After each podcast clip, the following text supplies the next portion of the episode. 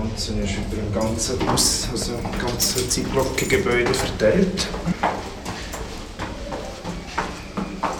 Gehen wir als erstes gerade zum Uhrwerk. Ja. Also,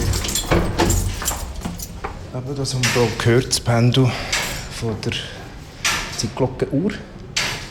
Das läuft die ganze Zeit so. Und immer während Viertelstunden und zwei Stunden gibt es hier noch mehrere Uhrwerke, Mechanismen, die losgehen und noch etwas auslösen. Und all diese Geschichten habe ich auch mal aufgenommen. Und habe nachher aus dem heraus ein äh, Stück mit meinen Sachen zusammen kombiniert und das als Schallplatte schneiden Und während der Führungen wird der Zeitrichter, der Markus Marti, das Uhrwerk bedienen und zu meinem Stück das Uhrwerk weiter klicken, klacken, was auch immer. Aber das läuft einfach so wie immer? Nein, nein, er kann das verändern. Also es wird dann auch, auch, auch weiß ich, was drei schlagen, wenn die Vierung war oder irgend so etwas. Und das ist auch ein bisschen der Witz, hier innen sieht man es und hört es zusammen im Stück. Und draussen hat halt Leute, die einfach plötzlich etwas hören, das eigentlich nicht stimmt. Darum auch das Unzeitige, das kommt von dort her ein bisschen. Das ist der erste Teil der Führung. Mhm. Und dann gehen wir einen Stock weiter rauf. Nachdem können die Leute auch frei im Zeitglocken sich bewegen. Weil der Witz wird sein, dass gerade in den oberen weiter rauf, dass man geht, umso weniger hat man gleichzeitig äh, die Klanginstallation und das heisst, man muss sich wirklich bewegen, wenn man das Ganze erfassen will und wird es nie rechtzeitig können erfassen. Und jetzt hier ist auch einfach ein Plattenspieler umgekehrt aufgehängt, dass mein Plattendauer leicht am Boden ankommt. Unter das tut er relativ unkontrolliert tanzen. Gehen wir einen Stock weiter rauf. Jetzt sind wir hier im dritten Stock. Im dritten, ja. Aber wenn man reinkommt, Stegen raufkommt, hat es einfach fünf alte Lautsprecherboxen, die am Boden stehen. Und die, gehen, die Kabel gehen in die Tille rauf, weil die Plattenspieler, die dazugehören, die sind im Stock oben dran. Normalerweise schaffst du, oder erschaffst du deine Klänge für dich allein. Jetzt hast du ein Uhrwerk, das mit dir mit komponiert, sozusagen. Wie war es, mit dem Uhrwerk zusammenzuarbeiten? Äh, insofern spannend, weil ich, ich zwar auch sonst immer mit, mit Menschen, also Musikanten, Musizierenden zusammenarbeiten. Und dort ist es natürlich unberechenbarer, was die Leute machen. Hier geht es in das Metronomische rein, durch das Pendel.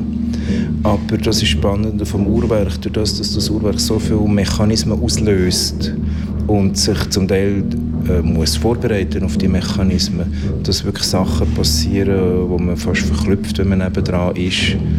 Und sie haben nachher gleich immer leichte Variationen vom Klang, gerade wenn nachher noch draußen der Bus durchfährt oder was auch immer. Also insofern gibt es äh, Variationen vom immer Gleichen und das ist auch ein Thema, das ich sonst in meinen Arbeiten häufig habe, durch das Drehen vom Plattentauer. Und so gesehen sind wir, glaube ich, gute Partner geworden.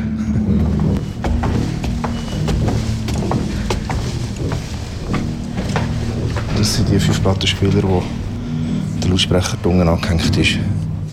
Da sehen wir irgendwie einen Plattenspieler mit einer Stange und einem Kaktus dran. Du hast die, mechanische Größe von der Stange, die auf dem alten Stein reiben und gleichzeitig aber auch wieder ähm, Tonabnehmer, der Vibrationen wahrnimmt und nachher über einen Lautsprecher. Und die Idee ist an sich schon, dass wenn man hier ist, sieht man zwar, wie die Geräusche entstanden sind, aber hat nicht mehr alle Geräusche, dafür wieder andere.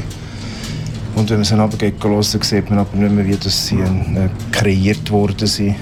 Es geht halt so, dass man mit der Zeit und dem Raum manchmal nicht ganz äh, zeitgleich oder raumgleich kann funktionieren kann. Du redest hier im vierten Stock auch von einer, von einer hodologischen Klanginstallation.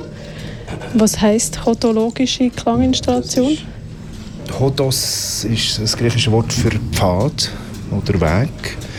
Und das bezeichnet eigentlich, dass die, die räumliche Wahrnehmung zum Teil nur über äh, bewusstes Bewegen im Raum innen, äh, kann stattfinden und dann bewegen im Raum automatisch auch Zeit.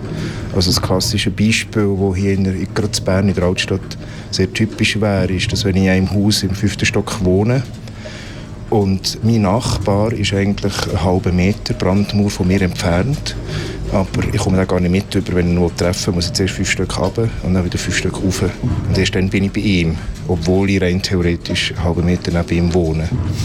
Das heisst, der Weg, der hodologische Raum ist nicht einen halben Meter, sondern fünf Geschosse ab, fünf Geschosse rauf. Und da ist es halt eine ähnliche Geschichte, wo man Lautsprecher unten, Ton oben, also Ton Ton, Kreation vom Ton oben, also einfach das Hin und Her an. Und du hast jedem Stock einen anderen Namen gegeben. Das hier heisst Lehrhauer. Lehrhauer, das sind ursprünglich, das Wort kommt von den, von den Mineuren, die, die in die Lehre gegangen sind, um den Stein richtig rauszuschlagen. Das waren Lehrhauer. Gewesen. Und klanglich ist sie aber auch die, die leer schlagen.